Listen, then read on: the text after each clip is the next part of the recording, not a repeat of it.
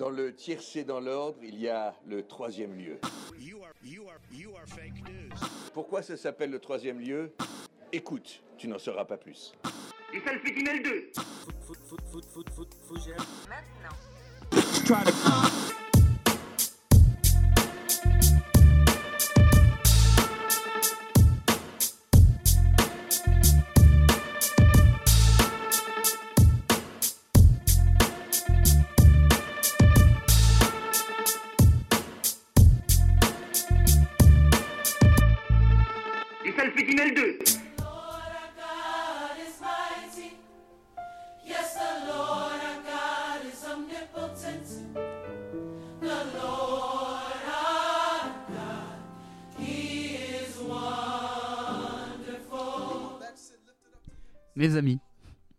Ce 6 janvier, jour d'épiphanie, jour de galette des rois, jour rendant hommage au Seigneur, je vous souhaite, à vous et à vos proches, une très belle année 2020.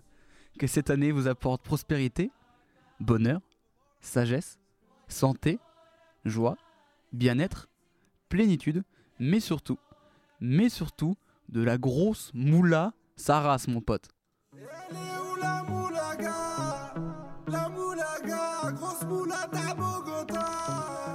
Bah oui, on veut de la moula, mon on veut du bif, du caramel, de l'oseille, des meufs de tout part. On veut se mettre on veut l'OL et le PSG qui vont loin en Ligue des Champions. Bah, surtout plus le PSG, mais pour des raisons contractuelles, j'aimerais bien que le aille loin. On veut un nouvel album de Kendrick Lamar, un nouvel album de Frank Ocean, on veut des podcasts à 1000 écoutes, on veut faire 69 heures qui rentreront dans l'histoire. On veut plus de films comme Parasite, plus de jeux comme Burger Quiz, plus de KFC, un service civique pour Coco, que la fin de Bojack Horseman soit à la hauteur des 5 premières saisons, plus de Seven Banditos. Bon, je suis peut-être un petit peu important. Calmons-nous, calmons-nous et reprenons nos esprits. Et quel est le sommaire de ce deuxième numéro revenant sur la décennie qui vient de s'écouler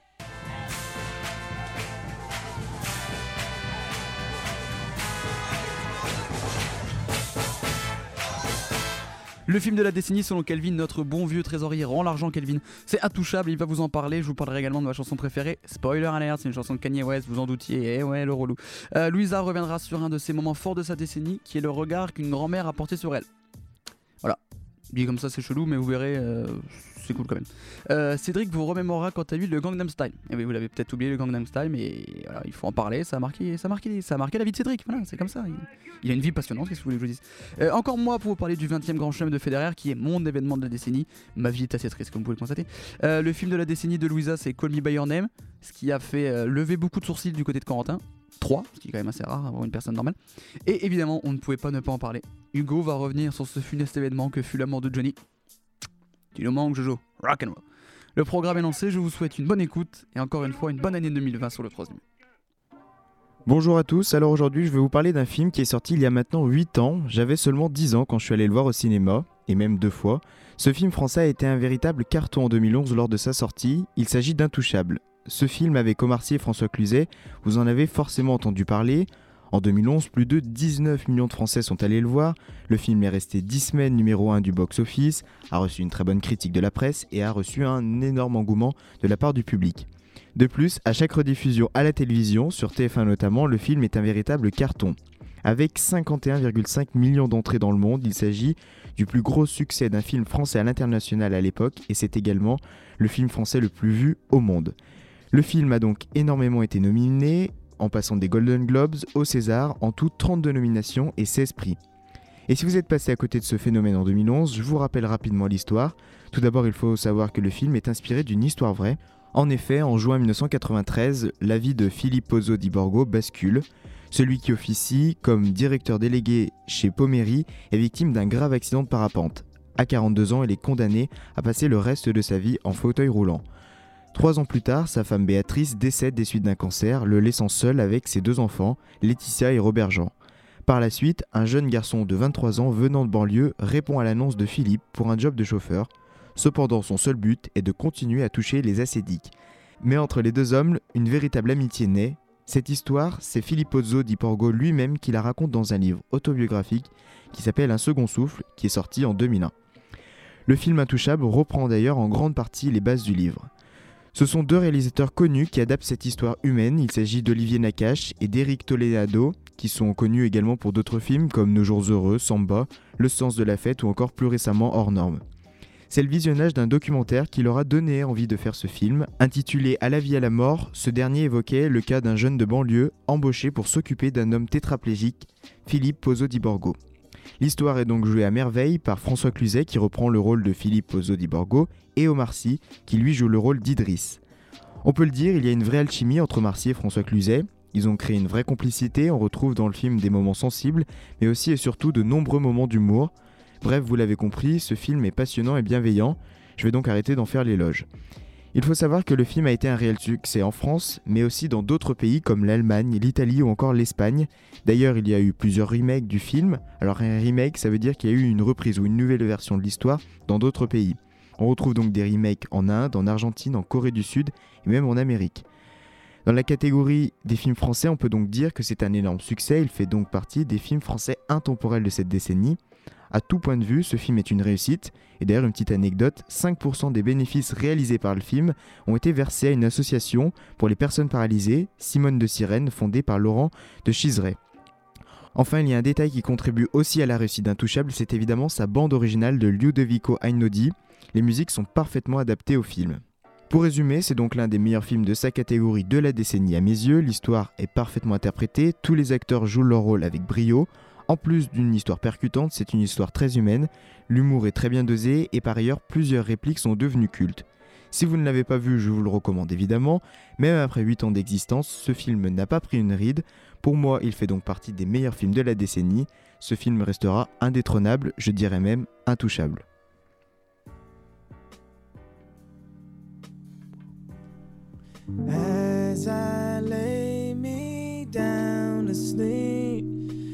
I hear her speak to me. Hello, Mari, how you doing? I think the storm ran out of rain, the clouds are moving. Je sais bien ce que vous dites, amis auditeurs. Déjà, il, il, il, parle du nez. Oui, le nez bouché un petit peu. Voilà, voilà je, suis, suis, transparent avec vous. Alors, vous vous dites, oh, mais dis donc, Jules, il va nous parler de Kanye Ouais, ça, ça faisait longtemps. C'est que la deuxième chronique en 7 numéros.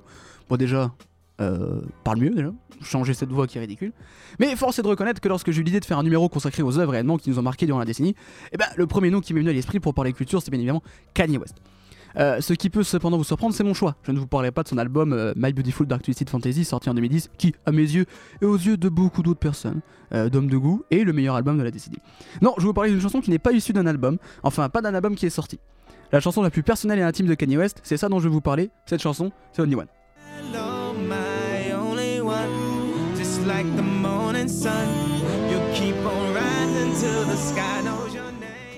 La chanson a été écrite, composée et enregistrée en deux jours au Mexique en septembre 2014 par Kanye West donc, mais également Paul McCartney. Et oui, Sir Paul McCartney est celui qui compose la musique de, ce que j'aime appeler un chef-d'œuvre. Alors, ah oui, parce qu'en fait, c'est ma chanson préférée au cas où vous l'auriez toujours pas compris. Donc, un an après la naissance de son premier enfant, Northwest, oui, c'est drôle, Northwest, c'est drôle. Le rappeur né à Atlanta a écrit cette chanson mais ne vous y trompez pas, cette chanson n'est pas une ode à sa fille chérie, mais bien un message de Donda West euh, qu'elle transmet à son fils. Donda, euh, donc, qui est donc la mère de Kanye West, qui était très importante dans, la vie, dans sa vie, est décédée en 2007 des complications lors d'une opération euh, chirurgicale, ce qui a profondément marqué Kanye, et il est devenu complètement zinzin. Le mec, il est fou. La naissance de son premier enfant a également été un bouleversement, mais cette fois positif dans la vie de Kanye. Une opportunité de se rassurer et apaiser Kanye sur sa vie tumultueuse. C'est ce que raconte en tout cas euh, sa mère dans cette chanson. En reprenant la structure d'une comptine pour enfants, Donda West explique à son fils ce que la paternité va lui apporter dans sa vie.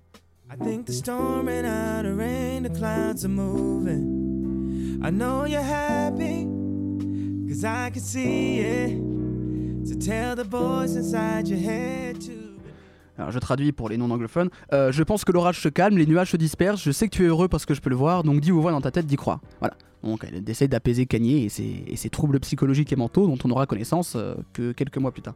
Elle rajoute que c'est également un cadeau de Dieu hein, que la naissance de ses enfants. Et oui, Kanye parle déjà de religion dans ses textes. CF la chronique dans le premier numéro du podcast, Kanye West et la religion, une très belle chronique d'une dizaine de minutes d'un homme très talentueux. À travers cette musique, Kanye transmet les mots qu'il aimerait recevoir aujourd'hui de sa mère, qui les rassurerait sur sa vie, sa carrière et ses erreurs. Remember who you are. No, you're not perfect, but you're not your mistakes. Hey, hey, hey, hey. The good outweighs the bad, even on your mistake. Non, tu n'es pas, pas parfait, mais tes erreurs ne te définissent pas. Le bien l'emportera toujours sur le mal, même lors de ton jour le plus compliqué. Sa mère lui apporte tout son amour et ne voit que l'être bon et extraordinaire à qui elle a donné naissance. L'occasion de nous apprendre, petit fun fact, ça ne mange pas de pain, voilà, notez quelque part, Kanye en Swahili, qui est un dialecte africain, je crois, au niveau du, Rwanda. C'est certainement très raciste ce que je fais parce que je confonds un autre pays. Donc en Kanye en Swahili signifie seul et unique, qui est donc la signification du nom de Kanye. Il n'a pas d'enfant, il n'a pas de frère, pardon, et d'où le nom de la chanson Only One, seul et unique. Kanye, ah c'est bien foutu. Ainsi, Donda West parle à Kanye euh, à travers le visage de sa fille et l'invite à se retrouver le plus tard possible évidemment au paradis.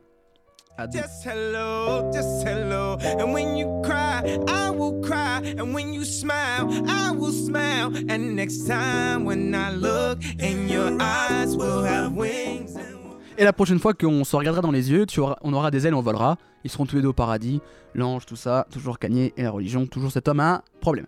Alors, je vous l'ai dit en début de chronique, la chanson a été composée par Paul McCartney. Donc la collaboration entre les deux artistes qui semblent diamétralement opposés euh, n'est pas si surprenante que ça, hein, finalement, pour ce titre. Si vous ne le savez pas, Polo, je, l'appelle Polo, c'est le frérot, euh, a déjà écrit une chanson où il reçoit des messages de sa mère défunte. Et oui, cette chanson n'est autre que Let It Be, qui vous l'admettrez n'est pas non plus n'est pas une chanson trop dégueulasse. Voilà, c'est des chansons de sa mère qui lui donne des, mots de sagesse, Let It Be de la nuit, voilà, donc c'est la même chose. Donc ils se sont euh, retrouvés sur ce thème.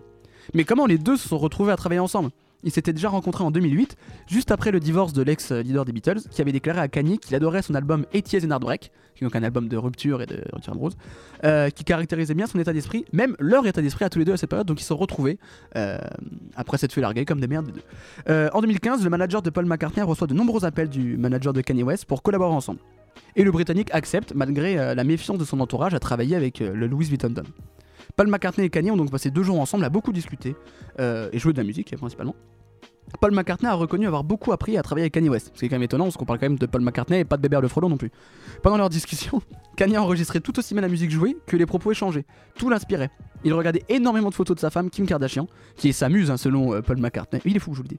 Kanye West a même été comparé par l'ancien Beatles à John Lennon et Andy Warhol pour sa méthode de travail.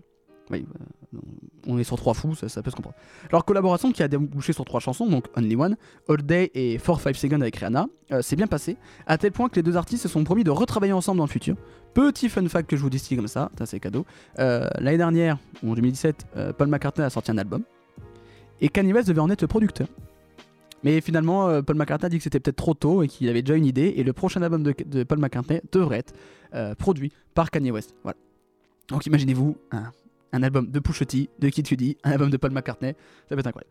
Mais alors, pourquoi avoir choisi cette chanson? Pourquoi m'a-t-elle euh, marqué à ce point? La première fois que j'ai écouté cette chanson, qui est sortie le 1er janvier 2015, on devait être aux alentours de 3h du matin, euh, dans mon lit de mon appartement à Avignon, quelques semaines après la sortie de cette chanson. Je n'étais pas encore le suceur de Kanye West que je suis actuellement, mais j'étais en train de le devenir. Euh, la première écoute de cette chanson, légèrement autotunée, avec une musique atypique de Paul McCartney, qui est complètement différente de la discographie de Kanye, et une émotion qu'on ressent vraiment, et ben tout ça, ça, je la concède, je le concède, mais je le concède, un petit peu chamboulé. La fatigue liée à l'heure tardive d'écoute, certainement, m'a amené à presque avoir des petites larmes qui coulent. J'ai beaucoup de qui coulent dans cette émission. Euh, je l'ai écouté, je pense sans exagérer, une bonne quinzaine de fois d'affilée. Et je dois reconnaître que je me force de ne pas chanter à plein poumon cette chanson pendant cette chronique en écoutant les différents extraits. Vous savez, on voit souvent sur Twitter euh, des publications comme Si jamais un cambrioleur pointe un pistolet sur ta tempe et te relâche si tu chantes une chanson par cœur, laquelle choisis-tu? Bah pour éviter à mes parents d'avoir à poser des gerbes chaque 2 novembre sur ma tombe, bah je choisirais Only One. About me. Tell Nori, I just want you to do me a favor. Tell Nori about me. Tell Nori about me. Tell Nori about me. Tell Nori about me. Tell Nori about me. Tell Nori about me. Tell Nori about me.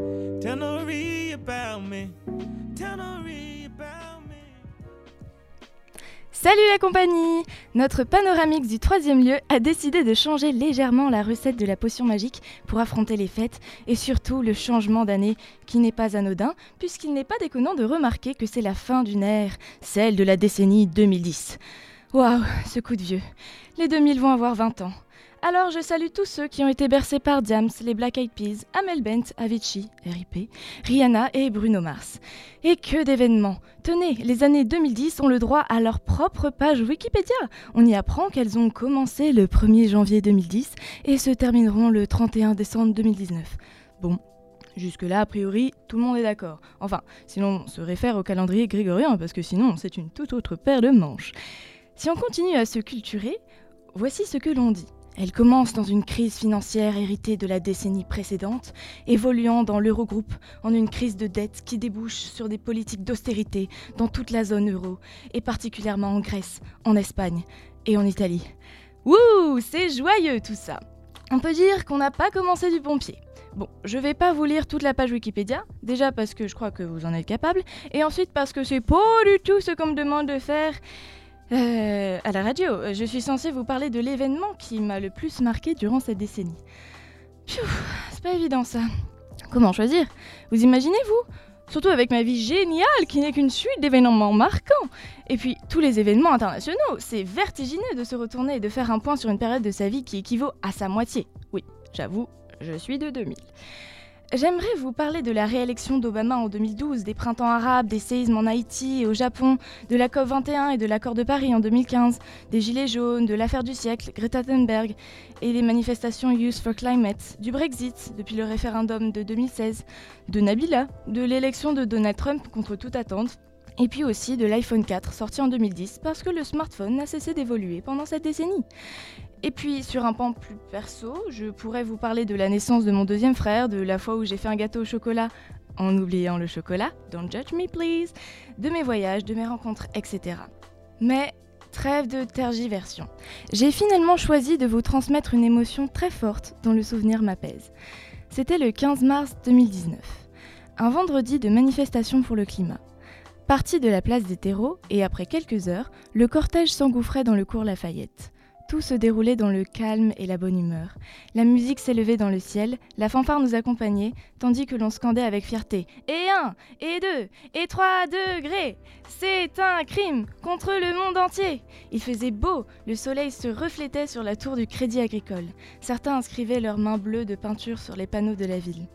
Un geste simple, une empreinte déposée, une trace laissée, un petit acte de rébellion. À leurs fenêtres, du haut de leur balcon, des habitants nous encourageaient, nous regardaient curieusement, ou même, true story, agitaient des drapeaux bretons. Mais aux alentours de 15h31, une personne a retenu mon attention et celle de mes compagnons. Une dame âgée, souriante, nous applaudissait de sa fenêtre au premier étage. Nous avons échangé un regard. Elle nous remerciait d'agir.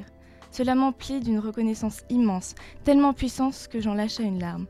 Qu'y a-t-il de plus beau en effet que la reconnaissance dans les yeux de nos aïeux, alors même que l'on se bat pour nos convictions profondes? C'est un moteur incroyable. Ainsi, je vous souhaite à tous de vivre ce genre de moment qui peut paraître infime sur une frise chronologique, mais qui est d'autant plus déterminant qu'il reste ancré en vous et vous guide tel un phare dans l'obscurité de la nuit ou le brouillard automnal. Sur ces mots, je vous laisse et vous souhaite le meilleur en cette fin d'année de décennie. Allez, zoubi Si les années 2010 nous ont fait perdre nos mots face aux terribles moments dont nous avons été témoins souvent impuissants, ou bien nous ont trop fait parler, laissant de plus en plus tout dire, de... cette décennie, c'est aussi une décennie qui nous a fait bégayer. De l'éruption du volcan qui a bloqué le monde avec le célèbre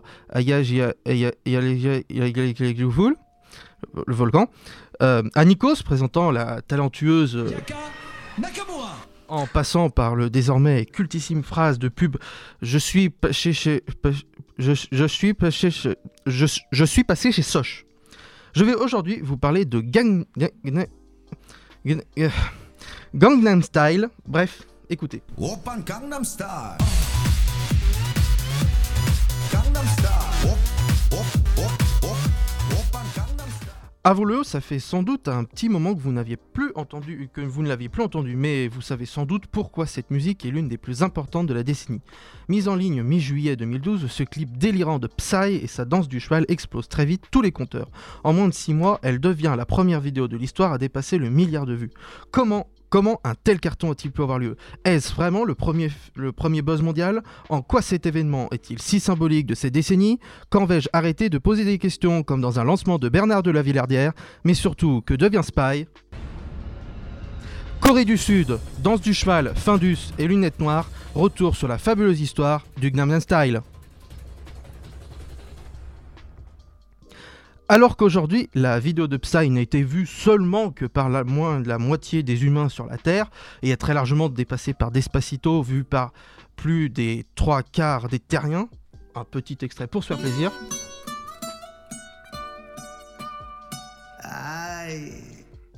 Personne n'a pu oublier l'omniprésence quotidienne de cette musique dans notre vie durant la période 2012-2013.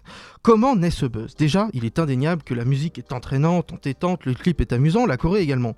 Pour nous, totalement moldus du cohérent, avouons que les paroles ont peu d'importance, ayant pour exemple aujourd'hui... Euh, ou bien encore... euh,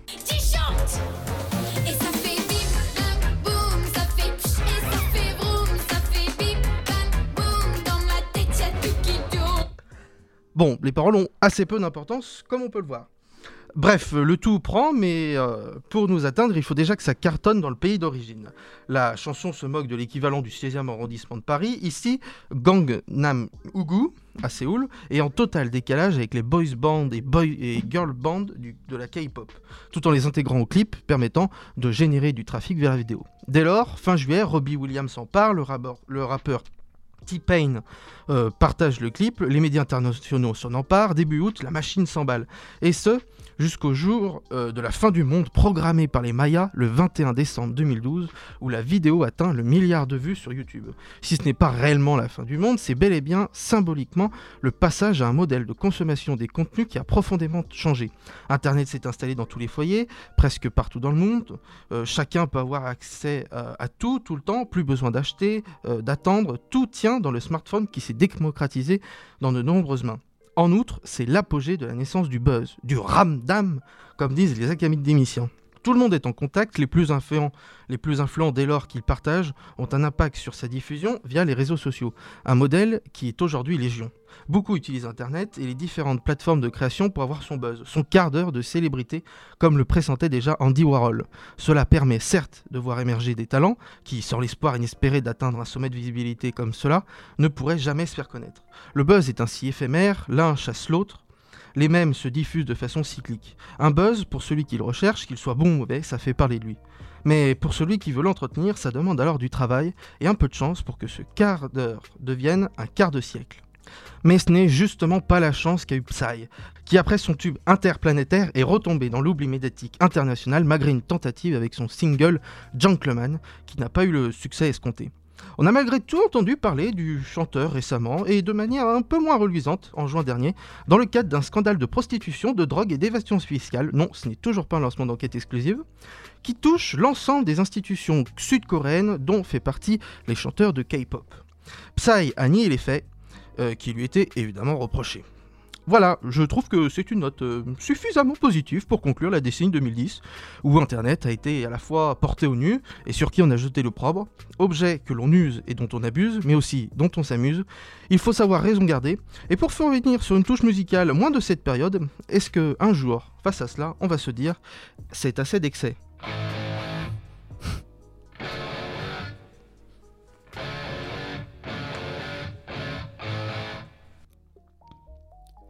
L'événement dont je vais vous parler, qui a marqué ma décennie, a marqué également la décennie de milliers, voire millions de personnes.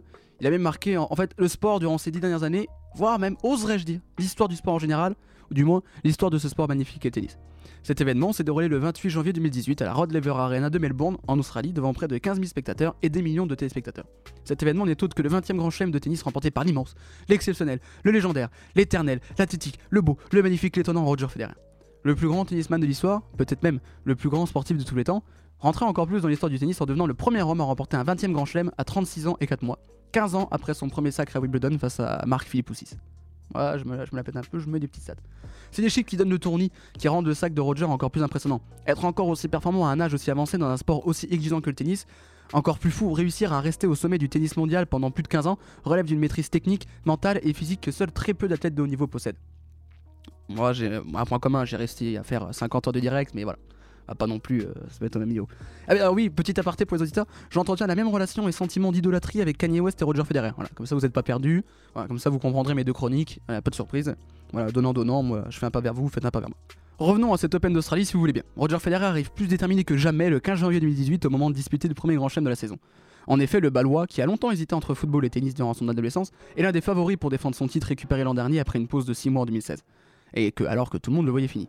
Vainqueur également de Wimbledon quelques mois avant, il fait partie des favoris, notamment avec l'optique de remporter son 20e titre du Grand Chelem. Déjà recordman du nombre de titres du Grand Chelem, il a l'occasion de devenir le premier homme à en remporter 20. Le premier homme, et oui, en effet, car euh, trois femmes ont déjà réussi cette performance. Margaret Court en a remporté 24 entre 1960 et 1973. Serena Williams, et oui, en a quant à elle remporté 23 depuis 1999. La série est encore en cours. Et Steffi Graf, qui se débrouille, bah pas trop mal la petite Steffi, avec ses 22 titres entre 1987 et 99. Pour, nuancer un peu ça, ils n'ont pas eu la concurrence que connaît Federer depuis plus de 10 ans. Jamais le tennis n'aura connu meilleure période avec Federer, Nadal, Djokovic, qui ont à eux trois remporté 55 grands chelems en 16 ans. C'est beaucoup. Respectivement 20 pour le Suisse, 19 pour le, Mario- le dopé et 16 pour le Serbe qui mange sans gluten. Donc du coup, les 14 grands chelems de Sampras, qui était le record absolu au début des années 2000, bah c'est ridicule, ça a chier, euh. Voilà. Euh, J'espère que les fans de tennis comme moi se rendent compte de la chance que nous avons de voir ces trois joueurs ensemble et se dire que d'ici quelques années, le tennis n'aura plus grand intérêt lorsque ces trois-là ne seront plus là. Et oui, ils ont tous plus de 30 ans et ne sont pas éternels. Sauf Roger Federer, comme on a pu le constater le 28 janvier 2018.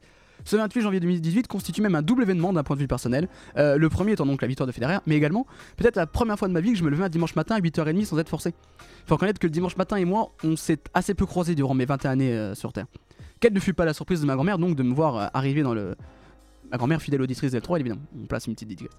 Euh, quand elle m'a vu débarquer en caleçon dans le salon à 8h33 à dimanche, elle pensait que j'étais malade, et non. Euh, quand je lui ai dit que c'était pour un match de tennis, ça l'a pas beaucoup rassuré. Mais assister au 20 e sac de Federer, je ne pouvais pas rater ça. C'est oui, je vous le dis, j'étais sûr et certain qu'il allait gagner. J'aurais pu mettre mon PEL dessus. J'ai pas de PEL. 9h36, le match débute. Federer arbore sa tenue Nike blanche, rose et noire sublime. Quant à celle de Marine Silic, bah, l'autre protagoniste de l'histoire, je, je me souviens pas de sa tenue, puis on s'en branle.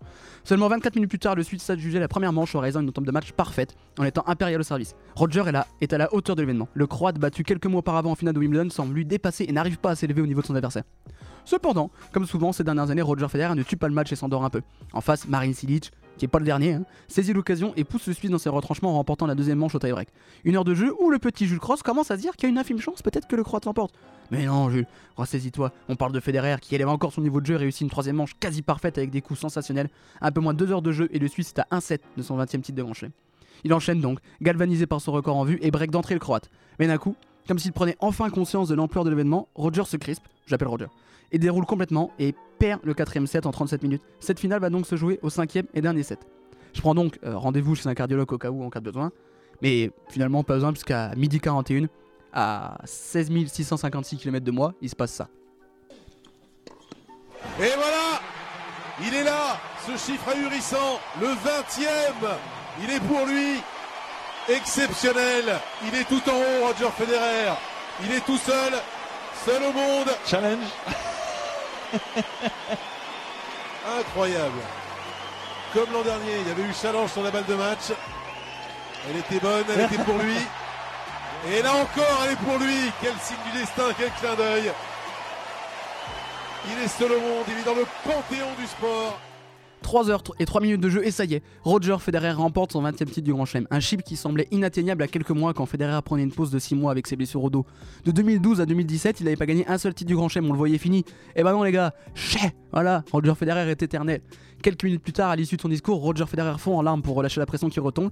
Et il est fort probable que, à 16 656 km de là, devant son écran, quelques larmes et également euh, caresser ma joue ainsi que celle de mon père qui, dès la balle de match gagnée, s'empressait de m'envoyer un message pour célébrer cet instant magique du sport et de nos vies. Désormais, je n'espère que deux choses que personne ne gagne plus de grand chelem que Roger Federer, ça, ça semble compromis, et surtout qu'il ne s'arrête jamais de jouer, que j'ai eu l'occasion de le voir une fois dans ma vie, pas derrière un écran, mais en vrai. Bonjour, bonsoir. Je ne sais pas vous, mais moi, j'aime les films. Ok, donc la meuf fait genre, elle a des goûts incroyables alors que tout le monde va au ciné, regarde des soirées France 3 ou à son compte Netflix. Une des questions à laquelle on est vite confronté quand on dit qu'on aime les films, la question fatidique, c'est C'est lequel ton film préféré? Comment, dans les années 2010, on peut encore poser cette question? Non mais allô quoi? C'est trop difficile avec la tonne de styles, de propos, de techniques et d'esthétiques différentes. Comment choisir?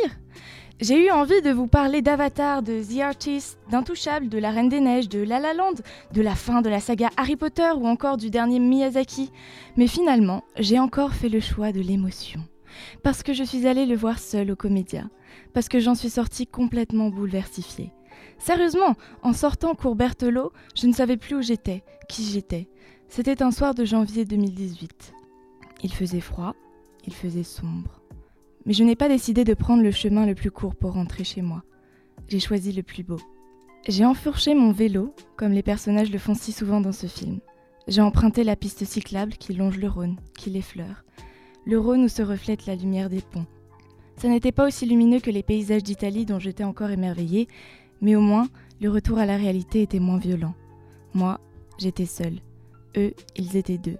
Deux à se découvrir, s'attirer, s'aimer, hésiter et se perdre, mais deux. De retour chez moi, J'ai fixé le plafond longtemps, puis j'ai fermé les yeux et des images du film apparaissaient dans le désordre. J'avais la sensation d'avoir touché du doigt un fragment de vie. Une vie qui n'était pas la mienne, certes, mais qui me touchait d'autant plus, si ce n'est davantage. Je me suis dit, elle est là, la magie du cinéma. Je rentrais de la séance de 18h15 du film de Luca Guadagnino, Call Me By Your Name. Ce film ne m'a pas laissé indemne. J'espère qu'il vous a fait ou vous fera le même effet, même si je suis bien consciente que ce n'est pas tout à fait objectif. Bon, vous l'aurez compris, je suis sentimentale en cette fin d'année.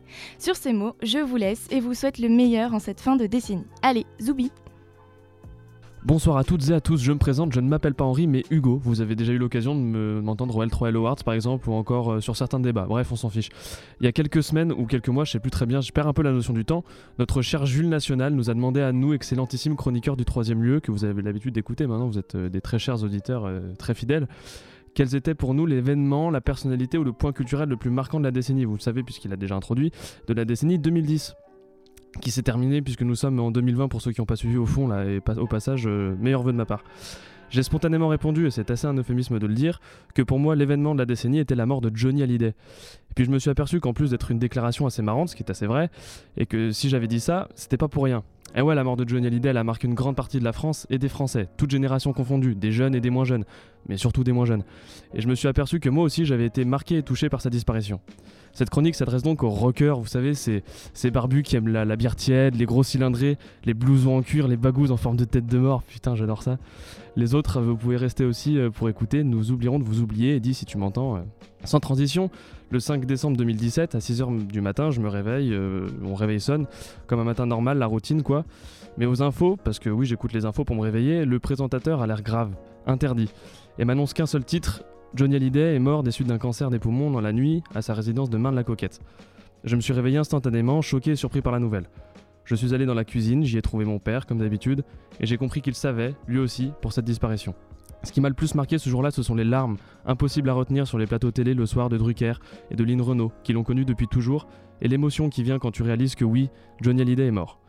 Comme 15 millions de Français, j'ai regardé ses funérailles à la télé 4 jours après sa disparition, et c'était très émouvant. Je me souviens du cortège qui avait escorté le cercueil jusqu'à l'église, des musiciens comme Yarol Poupeau, Mathieu Chédid qui jouaient les morceaux de Johnny à la guitare mais sans chanteur. Je me souviens comme le discours prononcé par son ami Jean Reno m'avait pris aux tripes et m'avait fait verser ma petite larmichette. Je me souviens aussi de l'émotion sur le visage bouffi d'Eddie Mitchell et des nombreux visages interdits des personnalités présentes dans l'église. Je n'ai pas grandi ni vieilli avec Johnny comme l'ont pu le faire les grands-parents, mais j'ai été sincèrement touché par sa disparition. Ceux qui me connaissent savent que toute la musique que j'aime, elle vient de là, elle vient du blues, et que par conséquent, je le dis, je l'assume, attention, breaking news, j'aime Johnny Hallyday. Ouais, j'ai pas peur de le dire, ouais, j'aime Johnny Hallyday, je suis pas un grand fan, j'ai ni de poster ni de tatouage à son effigie, et je suis très loin de ressembler à Johnny Cadillac, vous savez, cet énergumène qui nous a enseigné à tous son fameux Huracan, le coup de poing le plus rapide du monde. Mais j'aime sa musique, ses interprétations, le fait qu'il a été notre Elvis national à nous, mais pendant bien plus longtemps que le King lui-même. Faut pas oublier qu'après la guerre, c'est Johnny qui a fait vibrer et danser la jeunesse, qui a incarné l'icône de la génération de nos grands-parents, et que si on l'appelle aujourd'hui l'idole des bah c'est pas pour rien. Personnellement, j'aime bien en soirée faire chier tout le monde et mettre une musique de Johnny pour chanter et comme un con et danser comme si j'étais sur scène. Ouais, je sais, j'ai des délires un peu chelous quand je suis bourré. Et je me rends compte que je suis pas le seul en fait. Tout le monde chante. Même ceux qui te disent à longueur de journée qu'ils détestent le rock parce que c'est une musique de vieux et tout, tu vois. Enfin bref, c'est des relous. Parce que tout le monde connaît Johnny en fait. Et tout le monde connaît ses chansons. Et que ça fait beauf. Et que le beauf au second degré, c'est à la mode et c'est assez drôle. Ce que je veux dire par là, c'est que notre génération n'aime pas Johnny comme nos parents et nos grands-parents qui ont vieilli avec. Parce que nous, on l'aime au second degré. On l'aime pour rire, pour incarner des personnages. C'est pas forcément l'artiste qu'on va écouter seul dans notre voiture, quoique ça peut m'arriver de temps en temps quand même, mais c'est pas grave, c'est une manière d'aimer Johnny, légitime, qui appartient à notre génération. Mais ça, ça nous empêche pas d'aimer plus ou moins secrètement quelques-unes de ses musiques. En soi, tout ça montre juste qu'il y a plusieurs manières d'aimer Johnny, chacun la sienne, qui dépend des générations et du style de musique qu'on préfère. Et c'est valable pour beaucoup d'autres artistes, mais ça rend Johnny particulièrement assez universel. Je finirai simplement en disant, plus triste d'entre nous, ne vous inquiétez pas, parce que de toute façon, Johnny n'est pas mort, non. Il est allé sur une île déserte pour rejoindre Elvis, Michael Jackson et Marilyn Monroe. Non, Johnny n'est pas mort.